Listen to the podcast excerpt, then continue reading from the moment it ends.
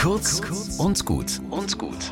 Heute mit Fahrerin Christiane Lehner. Prima Klima bei uns. Alle wollen das Klima retten.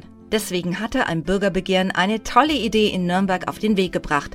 Das 365-Euro-Ticket. Damit mehr Leute das Auto stehen lassen und mit Bus und Bahn fahren, um die Verkehrswende zu unterstützen. Der Stadtrat hat versprochen, das Ticket umzusetzen, dann aber seine Zusage revidiert.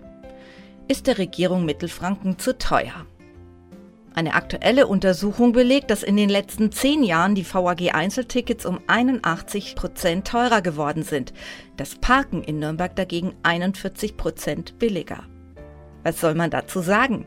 Da fällt mir nur noch ein, an ihren Taten sollt ihr sie erkennen. Steht genau so in der Bibel. Ich erkenne, die Verkehrswende ist offensichtlich nicht gewollt. Aber es gibt wieder ein Bürgerbegehren zum 365-Euro-Ticket.